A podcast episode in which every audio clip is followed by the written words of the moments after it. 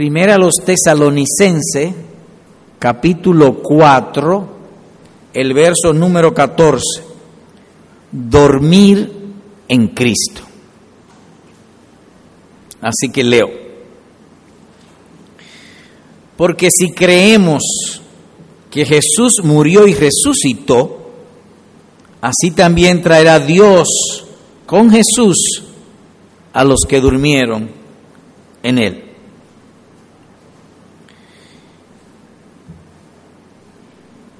Este versículo está dentro de un pasaje que comprende los últimos cinco versículos de este capítulo.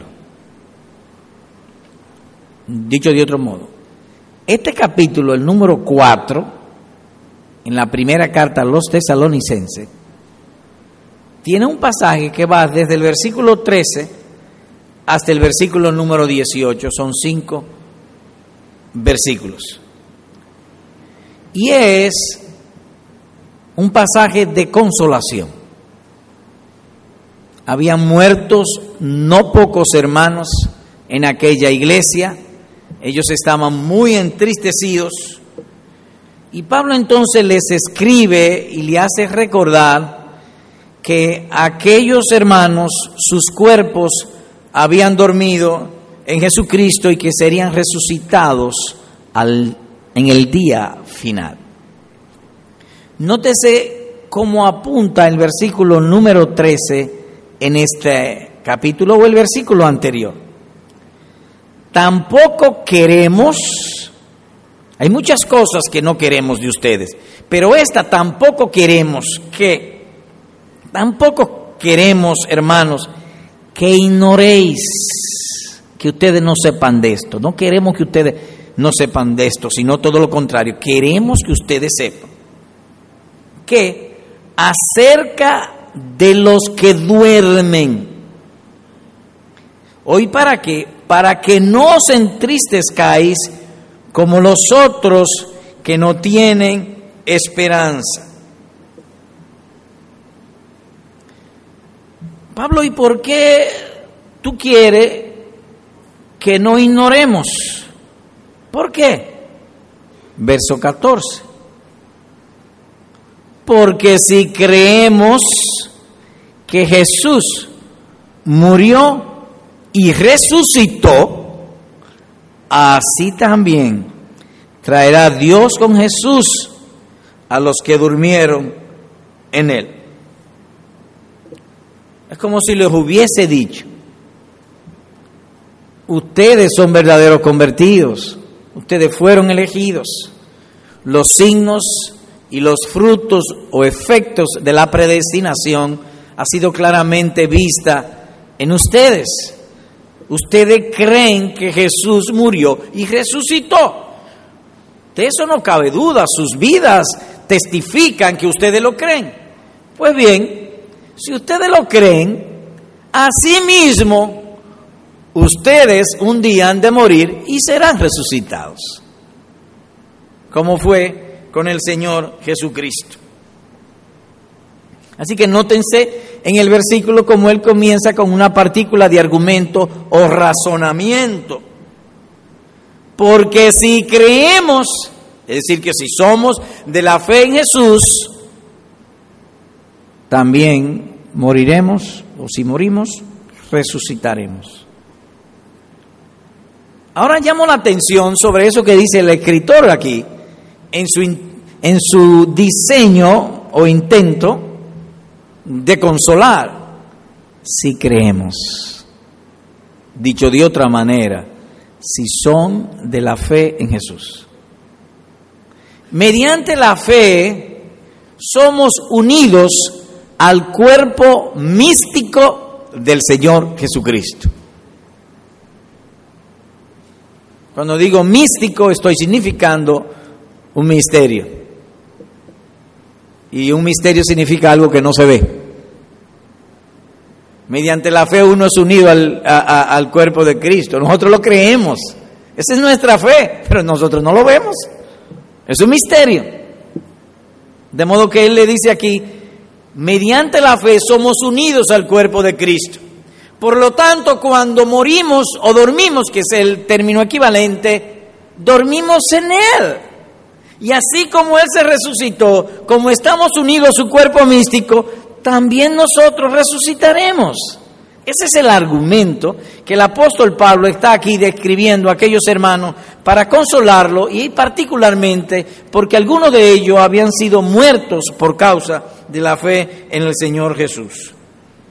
Dicho de otro modo, que es una unión inquebrantable. Nada ni nadie puede separarla. Somos miembros del cuerpo del Señor Jesucristo y así ha de permanecer no solo en esta vida, sino también en la vida por venir, y más que en la vida por venir, por toda la eternidad. Ese es el tema que el apóstol trata aquí. ¿Cómo lo estudiaremos? En dos partes. Primero, hablaremos sobre la muerte del creyente. Y segundo, la segura resurrección del creyente. Así que empecemos con lo primero, la naturaleza de la muerte cristiana. Para empezar, decimos que la muerte del verdadero creyente es un eficaz antídoto. Terminamos, cuando morimos, terminamos con todos los dolores, con todos los sufrimientos, con todas las adversidades, que pudiéramos haber tenido en esta vida. Eso pertenece a los que duermen en el Señor. Y el apóstol hace en su, en su escrito de consolación que usa una palabra hermosa. Y una palabra hermosa que transmite que no hay que inquietarse o, o, o cargarse o afligirse. Imaginemos que usted pregunte que usted tenga un hijo, el único, para dramatizar el asunto, y usted pregunta, ¿y dónde está fulanito? Está durmiendo. Ah, está tranquilo. Pues eso es lo que más o menos él quiere decirle aquí. Los que murieron, ellos duermen en Cristo. De modo que es una metáfora de una imagen hermosa. Ellos están descansando, es verdad que están en una tumba, pero es descansando. Los cuerpos de ellos están allí descansando. Así serán los cuerpos de los salvados. Y en otro lugar lo dice de esta manera también más particular y maravillosa. Nuestra ciudadanía está en los cielos, de donde también esperamos al Salvador, al Señor Jesucristo, el cual transformará el cuerpo de la humillación nuestra para que sea semejante al cuerpo de la gloria suya. Dice Filipenses capítulo 3, versículos 20 y 21.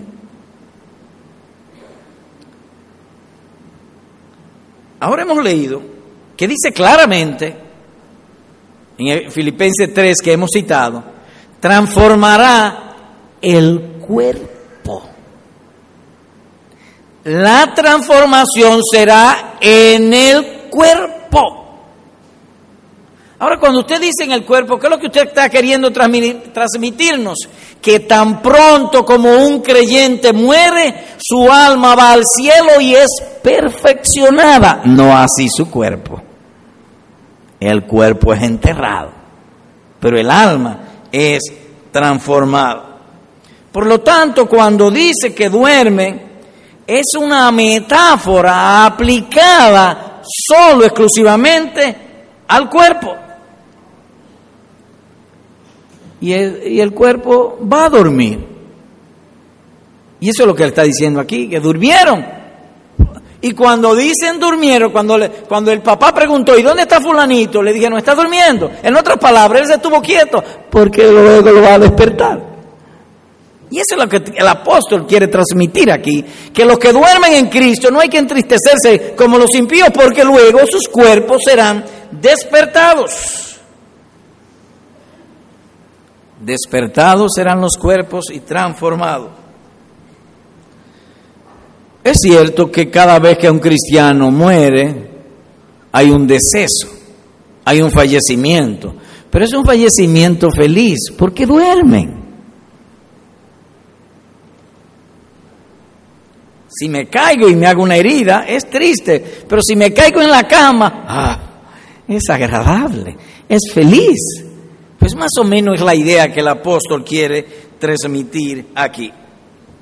Así que fallecen, pero más propiamente duermen sus cuerpos en Cristo.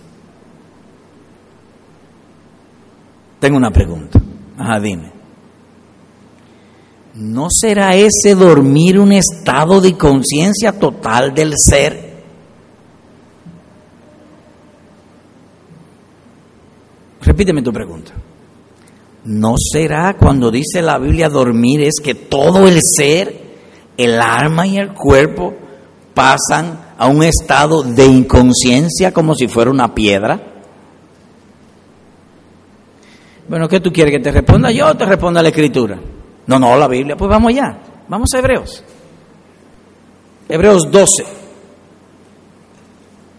Versos 22 y 23.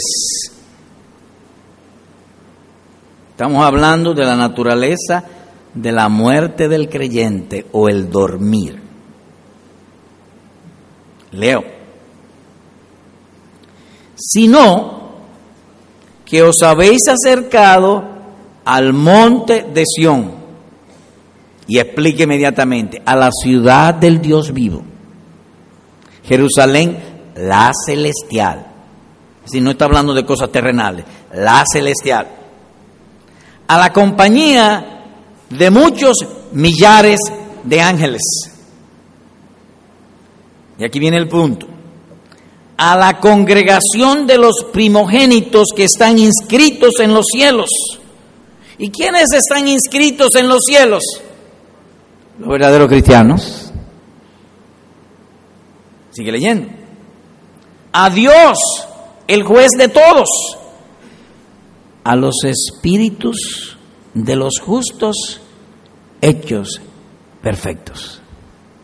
Oh, dice ese texto que tan pronto una persona muere, su espíritu o su alma es perfeccionada y va a la presencia de Dios. Entonces lo que duerme no es el alma, es el cuerpo. Es el cuerpo que es echado en la tumba, pero tan pronto él muere, él va a la congregación de los primogénitos. Y esa palabra congregación, que en el original es eclesía, significa iglesia. En otras palabras, que hay una iglesia en los cielos ahora mismo adorando y alabando al Cordero que fue inmolado en la presencia del trono de Dios. Los espíritus hechos perfectos. Dice aquí, Claramente lo dice. Ahora bien, ellos están con almas descarnadas, sus cuerpos están durmiendo en la tierra. Un día serán despertados esos cuerpos y transformados a gloria eterna. Y el apóstol agrega, confiamos y más quisiéramos estar ausentes del cuerpo y presente al Señor. ¿Cómo la cosa? Sí, Pablo dice, mi alma, lo que yo soy, quisiera estar ausente del cuerpo, que dejen el cuerpo durmiendo y que mi alma vaya allá a la congregación de los espíritus hechos perfectos. Yo no me imagino que Pablo quisiera estar ausente del cuerpo para estar como una nube allá en los cielos, sin poder ver, sin poder gloriarse y sin poder alabar al amado de su alma, nuestro hermoso redentor. Sería absurdo que él diga que quiere estar ausente del cuerpo para estar como una piedra cuando él pudiera eh, estar aquí. Así que, cuando dice que los cuerpos mueren, perdón, que los cristianos mueren, sus cuerpos duermen. Y es la figura que el apóstol está usando aquí. Por lo tanto, no hay peligro al morir. Cuando decimos que no hay peligro al morir, estamos significando en términos espirituales y morales. Dicho de otro modo, sí, en el cuerpo hay dolores, hay angustia, yo no me imagino que yo tenga un cáncer, qué sé yo, de lo que le da a los hombres, de próstata, y que tenga un dolor terrible en el cuerpo, porque mi cuerpo no ha sido redimido todavía. Pero en mi alma, al morir, no hay peligro. Cristo murió por nuestros pecados para salvarnos de la ira venidera. No hay culpa en mi conciencia. Por lo tanto, cuando uno muere, es gozo inmediatamente. Uno muere. No hay peligro alguno en términos espirituales, aunque pudiera haber dolores para la parte animal que yo tengo o mi cuerpo. Porque ciertamente la sentencia será cumplida. Polvo eres y en polvo te convertirás. Pero en el ser moral del creyente no hay peligro. En su alma no lo hay. Ellos han sido redimidos de la maldición de la ley y de la furia divina, como escribe el apóstol en otro lugar, estando ya justificados en su sangre, por él seremos salvos de la ira. Romanos capítulo 5, perdón, capítulo 8, versículo número 9. Es por eso que en fe los creyentes pueden cantar con júbilo, con alegría, en un lenguaje que parece burlón o suena burlón, o cantar sin fingimiento. Oigan como ellos cantan. Sorbida es la muerte en victoria. ¿Dónde está, oh muerte, tu aguijón? ¿Dónde, oh sepulcro, tu victoria? Ya que el aguijón de la muerte es el pecado y el poder del pecado la ley, más gracias sean dadas a Dios que nos da la victoria por medio del Señor Jesucristo. Primera los Corintios 15, 54 hacia el, hasta el 57. Entonces, hablando de la naturaleza de la muerte del creyente, el fallecimiento del creyente en términos literales, amados hermanos, no es una muerte, es un dormir.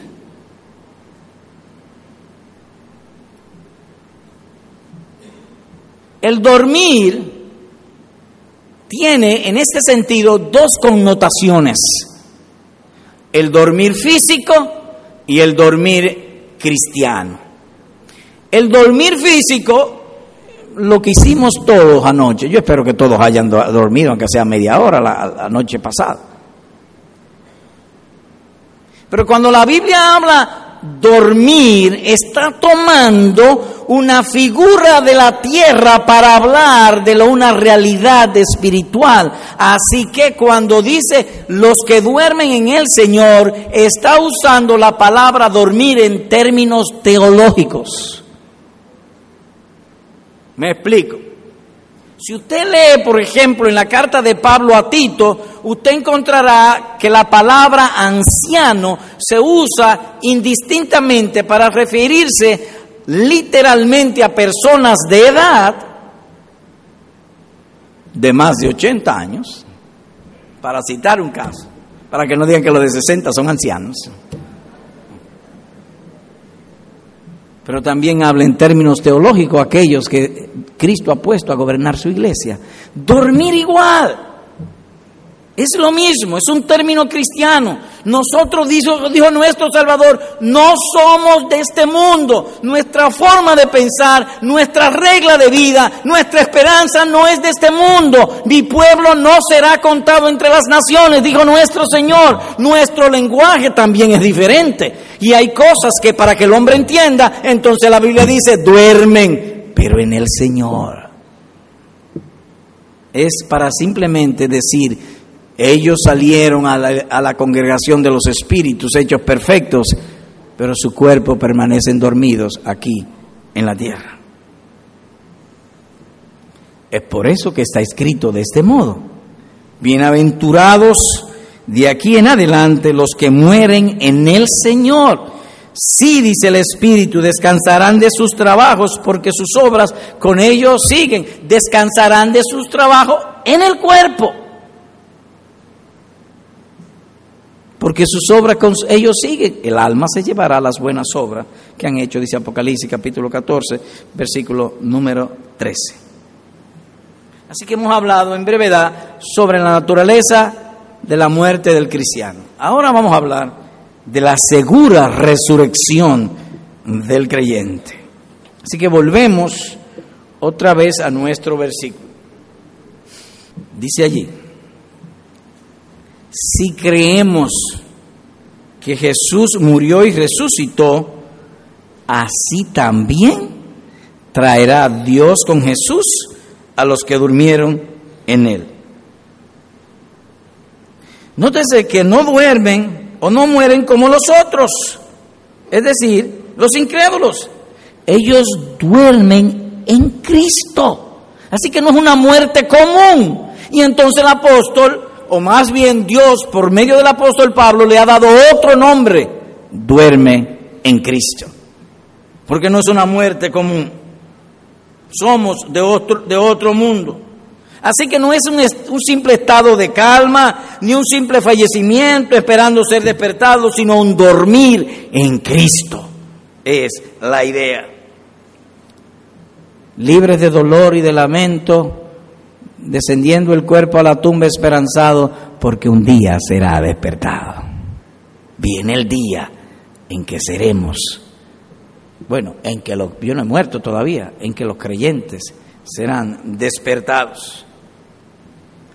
Ahora llama la atención también en el sentido de la consolación del pasaje, que Pablo les predica el Evangelio, ellos se convierten al Señor Jesucristo, vienen las persecuciones, las persecuciones fueron tan crueles y tan extremas que le quitaron la vida a algunos y ellos se entristecieron y si hasta algunos hasta se confundieron.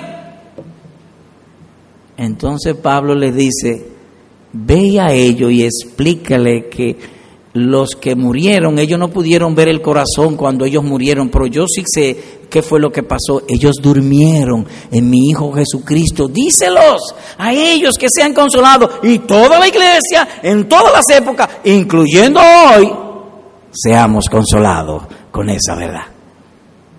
Que es un simple dormir. Así que cuando dice que muere en Cristo, está simplemente diciendo que duerme. Pero hay algo más subyacente o implícito en el pasaje, y es la siguiente. La muerte en esta tierra disuelve todo tipo de relación. Todo tipo de relación disuelve la muerte. Se muere el papá, se rompió la relación, se disolvió. No es lo mismo cuando una persona tiene un papá y que no lo conoce, pero un día lo conoce, porque él sabe que está ahí. Pero la muerte lo disuelve totalmente. Marido y mujer lo disuelve totalmente. Hijo e hija lo disuelve, amistades, relacionados, conocidos, los disuelve todo, menos en Cristo. Dice el apóstol, por lo cual estoy seguro de que ni la muerte, que lo disuelve todo, podrá disolver la unión que tiene el creyente con Jesucristo. Ni la muerte podrá disolverlo. Y eso es lo que Pablo le está diciendo a ellos y nos está diciendo también a nosotros. Es cierto, el cuerpo del cristiano fallece, cae, muere, y cae de tal manera que no hay manera de mantenerlo parado, ni que usted le amarre, se cae. Fallece. El cambio ocurre, sí, se transforma. Hay un banquete para los gusanos. Duran días y quizá meses comiéndose ahí el cuerpo. Un banquete a todo Yo no sé si bailan también, porque es un banquete tremendo. Pero ese cuerpo es de Jesucristo y Él seguirá cuidándolo. Tengo una nietecita que le gusta mucho los rompecabezas. Y ella ama el rompecabezas. Pero a veces la mamá, limpiando la casa, coge papá, papá, papá y disuelve el rompecabezas y lo echa en una, en una caja. Pero ella vuelve, pues el rompecabezas de ella. Ella vuelve y coge su rompecabezas y lo arma. Así hará Cristo con los cuerpos nuestros, aunque sean disueltos, aunque sea como un rompecabezas, Él los compondrá otra vez.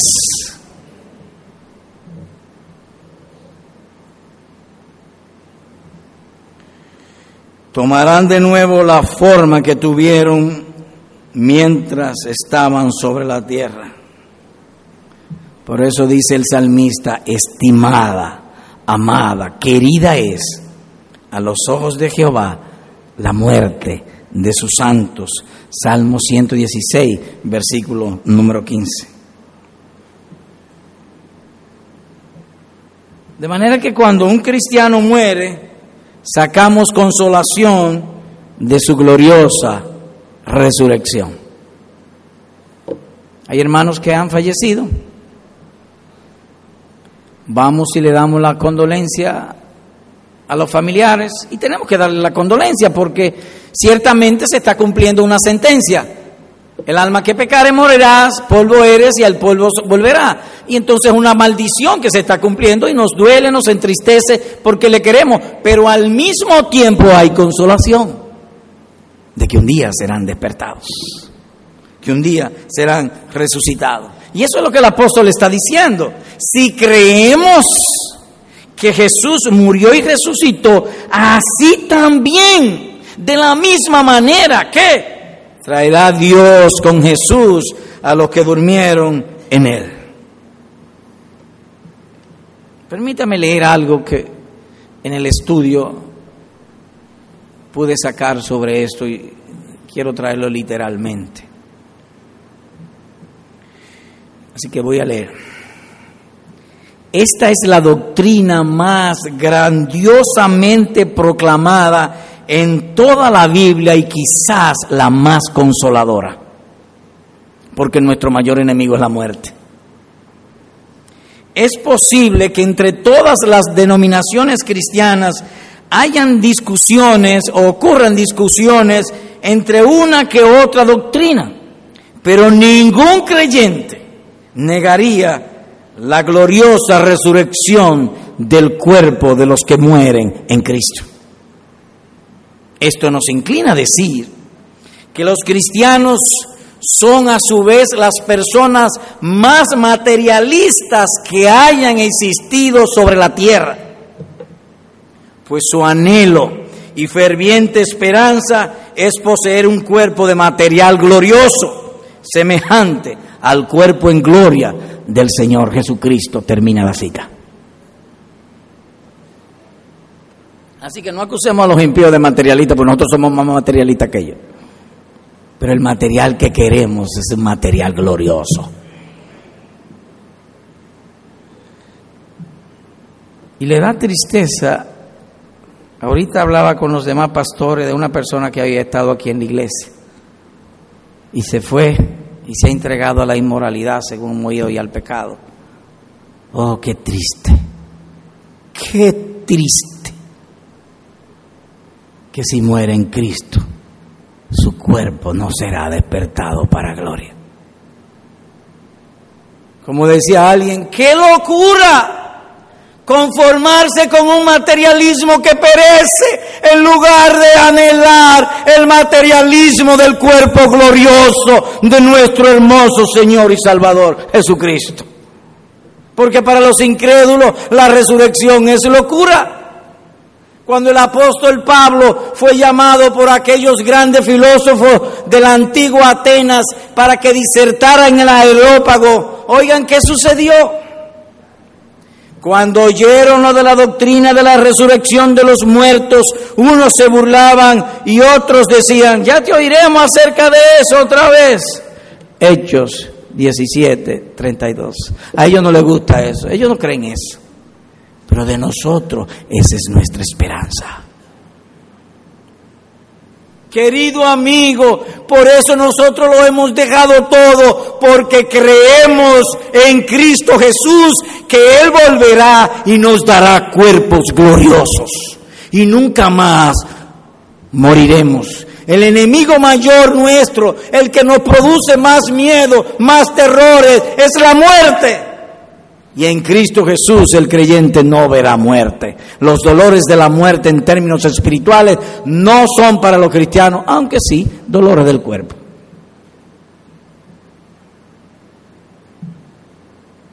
Señor predicador, otra pregunta. Ah, ¿Cuál es la pregunta?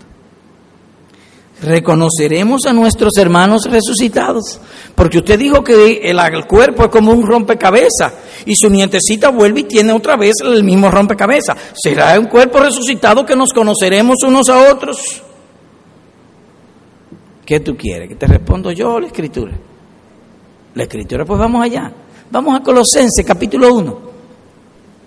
Leo los versículos 27 y 28 a quienes Dios quiso dar a conocer las riquezas de la gloria de este misterio entre los gentiles. ¿Y cuál es ese misterio? Que es Cristo en vosotros la esperanza de gloria. Sigo. A quien anunciamos, amonestando a todo hombre y enseñando a todo hombre en toda sabiduría, a fin de presentar perfecto en Cristo Jesús a todo hombre. Señor predicador, ¿y cómo usted me va a responder la pregunta? Porque mi pregunta es, ¿reconoceremos a nuestros hermanos cuando tengan ya cuerpos resucitados unos con otros? Bueno, eso es lo que dice el apóstol Pablo aquí, presentar. Yo predico el Evangelio porque yo voy a presentar a los salvos. La idea es, es como que un día Pablo va a presentar los que él se ganó.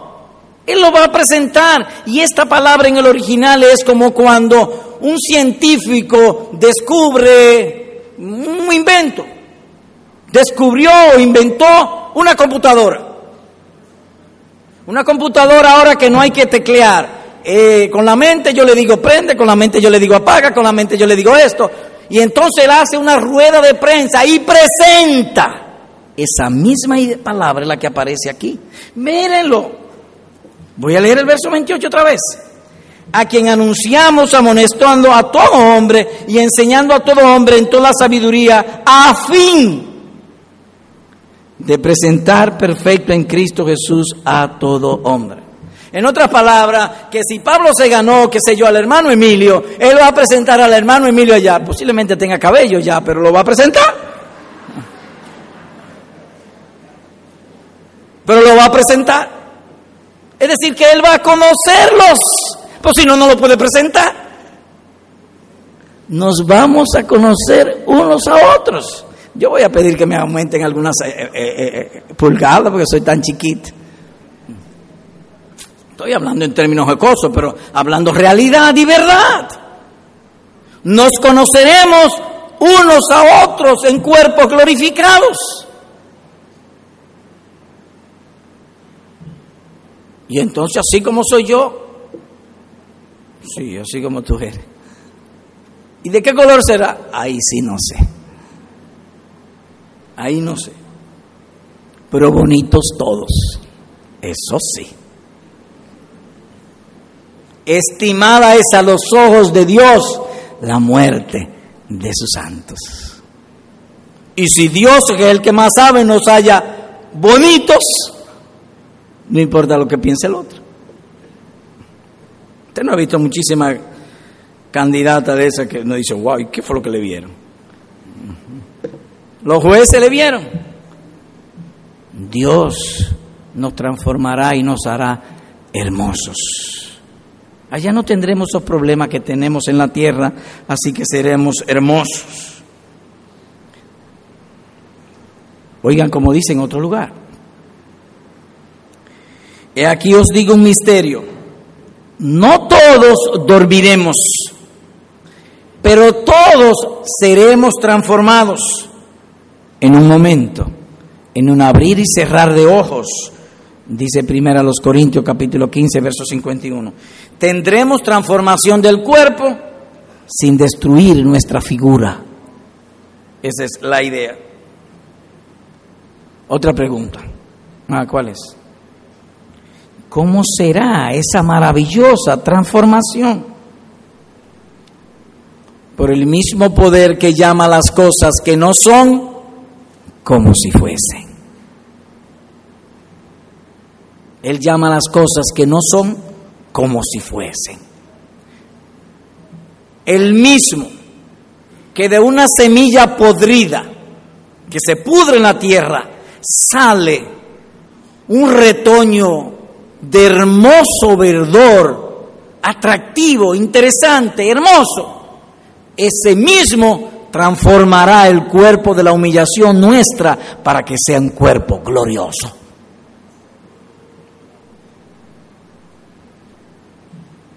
Yo tengo tres preguntas. Espérate, no está el púlpito no es para satisfacer la curiosidad de los incrédulos, de los incrédulos. El pulto, el púlpito es para edificar la fe de los santos. Y en ese sentido voy a enfocar la omnipotencia del Señor. Oigan esto. Todo lo que Jehová quiere, lo hace en los cielos y en la tierra, en los mares y en todos los abismos, y transformará el cuerpo de la humillación nuestra para que sea semejante al cuerpo de la gloria de Cristo, por el poder con el cual puede también sujetar a sí mismo todas las cosas. Dice el Salmo 135, verso 6, Filipenses capítulo 3, versículo 21. Entonces aquí aplica lo dicho por Spurgeon. Cuando enfocamos el poder de Dios, todas las dificultades y dudas de la mente natural y de la incredulidad desaparecen. Termina la cita. Otra pregunta. Tú has hecho muchas preguntas hoy. Es así. Pero óigame. Ok, te voy a... ¿Cómo será el gozo de los creyentes en gloria? ¿Cómo será eso? En otras palabras, cuando nuestros cuerpos sean glorificados, ¿cómo será el gozo? Vamos a ver las escrituras, pero pudiera decir con una frase, transformación por contacto.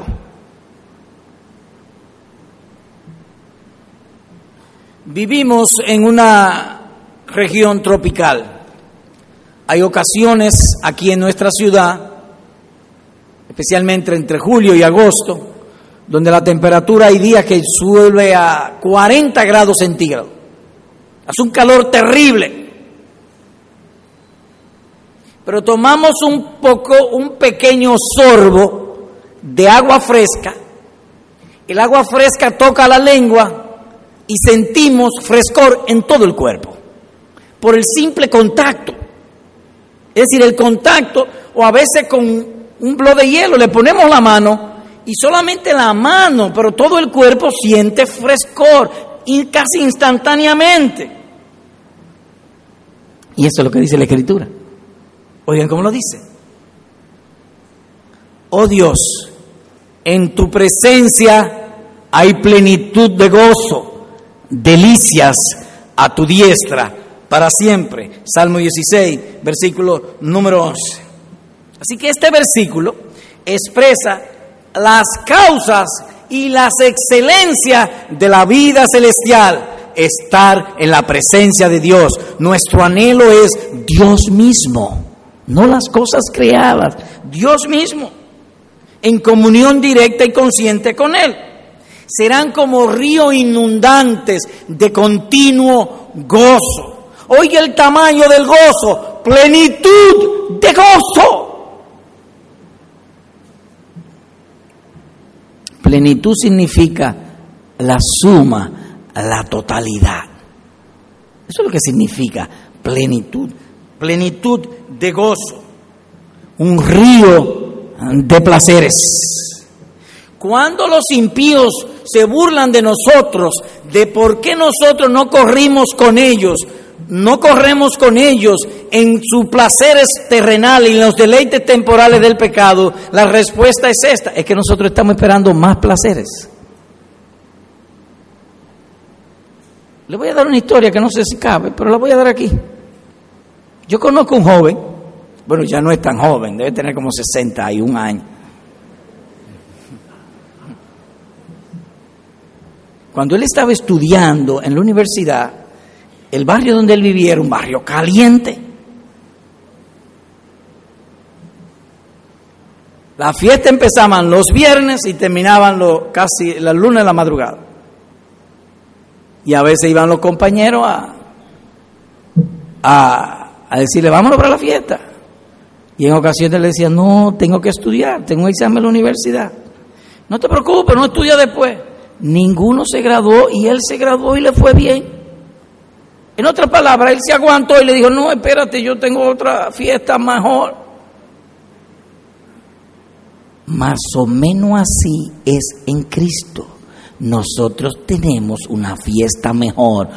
No un fin de semana de placeres temporales del pecado, un río de placeres, de deleites, de gozo en Cristo Jesús.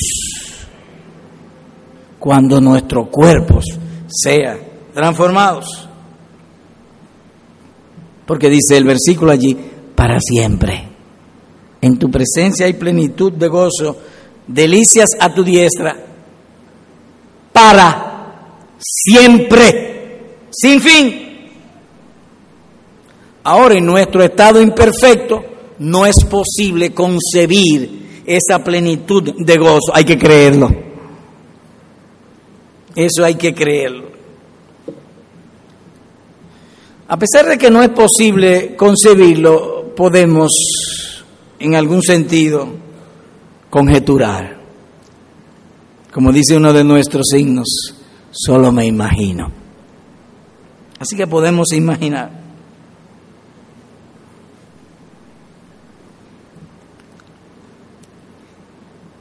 Tan pronto una persona se convierte al Señor Jesucristo, tan pronto, casi de inmediato, comienza a leer su Biblia. Hay hermanos entre nosotros que no tenían Biblias, se convirtieron y de una vez al otro día compraron una Biblia. Hay en ellos, por la gracia de Dios, una noble pasión por el conocimiento. Reitero eso. En los verdaderos creyentes hay una noble pasión por el conocimiento. Ellos leen su escritura, ellos leen libros cristianos, ellos vienen a los cultos con un solo propósito, crecer en el conocimiento del objeto que ellos aman, Cristo Jesús. De modo que lo que ellos manejan es conocer, pero el conocimiento aquí en la tierra es grado en grado. Una de las cosas que nos llena de gozo es de estos jóvenes que están subiendo ahora. A la edad de ellos yo ni me, imaginaba conocer a Dios como ellos conocen, cómo hablan esos jóvenes, cómo oran, cómo se comportan. ¿Por qué? El amor por el conocimiento. Hay esa noble pasión entre todos los creyentes. Hay algunos aquí que vienen a los cultos y se puede qué sé yo, explotar una bomba y ellos ni cuenta se dan. Están absortos, están concentrados, están atentos a lo que Dios hable a través de la predicación. Ni se distraen casi. Digo casi. ¿Por qué? Porque tienen una noble pasión por conocer más y más de Cristo. Pero en aquel día el conocimiento no será grado a grado, será un conocimiento total, universal. La mente de Cristo en ellos. Entonces el gozo será, déjeme usar esta palabra, tremendo, fabuloso maravilloso. Aquí a veces a ellos oyen una cosita así y el corazón le arde como si Cristo mismo les estuviese hablando. Ahora tome eso mismo sin interrupción. Así será el gozo. El gozo en ellos. Plenitud de gozo. Delicias a tu diestra para siempre veremos a Dios en todas sus excelencias, el supremo objeto, fin y propósito y meta de nuestra felicidad es Dios mismo. no será como el concebir millones de dólares. No. Mira, voy a hacer un negocio y entonces me voy a ganar tanto. Y se goza, sí, nos gozamos, pero en ideas. Pero aquel día será en realidad, en experiencia. Hay un texto que prueba esto, entiendo yo. Vayamos a Primera de Juan capítulo 3. Capítulo 3, verso 2. Leo. Amados, ahora somos hijos de Dios. En otra palabra, ahora somos verdaderos creyentes. Esa sería la idea, verdaderos cristianos. Y aún no se ha manifestado lo que hemos de ser. Pero sabemos, o a pesar de eso, que cuando Él se manifieste, seremos semejantes a Él. Y lo vamos a dejar ahí.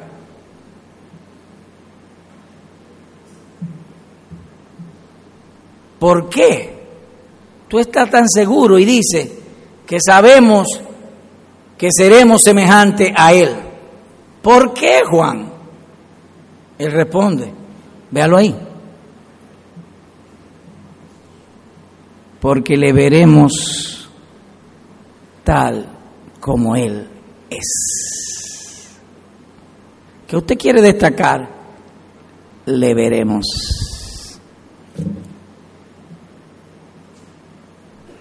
Oye, la pareja son novios. Tienen como ocho meses separados. Se escriben como diez emails. La, la, cosita esa, los todo eso. Diario. Tienen ocho meses que no se ven. Él va al aeropuerto a buscarla. Cuando él la ve, la sonrisa se le pone de oreja a oreja. ¿Qué pasó? La vio Nótese entonces que el conocimiento es la unión entre el sentido de sus ojos y el objeto. Ella estaba ya como a 100 metros, él estaba aquí, pero por medio de la luz y la vista, la figura de ella vino, ya no vino por un email ni por una carta, por los ojos, y se gozó por el contacto. Ahora bien, el gozo de él vino porque Dios ha puesto bondad en todas las criaturas. Hay veces que nosotros vemos un paisaje y nos gozamos. La bondad de Dios se transmite en nuestros corazones. Imaginemos ahora en la presencia de Dios viéndolo a Él. Inefable, glorioso. Un gozo maravilloso. Le veremos. Es por contacto. Entonces, si en medio del verano caluroso un sorbo de agua fría refresca todo mi cuerpo, ¿qué será cuando yo vea a Dios en la plenitud de sus excelencias? Eso será maravilloso. No os entristezcáis como por los que duermen. No, porque ellos simplemente duermen.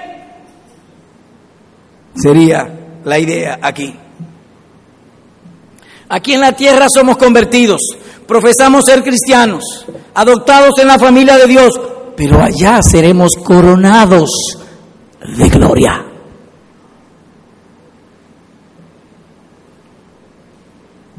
Ahora vemos por espejo oscuramente, mas entonces veremos cara a cara. Dios se gozará en nosotros y nosotros nos gozaremos en Él y gozo pleno para siempre. Dice la escritura que viendo la gloria de Dios somos transformados de gloria en gloria como por un espejo. Ahora los muchachos tienen en la computadora una camarita que el otro puede estar en Alaska y por la camarita se ven y se gozan por un espejo. Ahora vemos a Dios por un espejo, por las santas escrituras, con la unción del Espíritu. Pero allá no habrá espejo. en tu presencia y plenitud de gozo, delicias a tu diestra para siempre. Esa es la promesa. Y creo que no hay una doctrina más consoladora que esta en todas las santas escrituras. ¿Cómo? ¿Y usted se atreve a decir eso? Creo, he dicho. Eso es lo que yo creo. No le busque tres patas al gato. Eso es lo que creo. En breve, la felicidad de los cristianos no es sobre algo creado, sino, sino Dios mismo.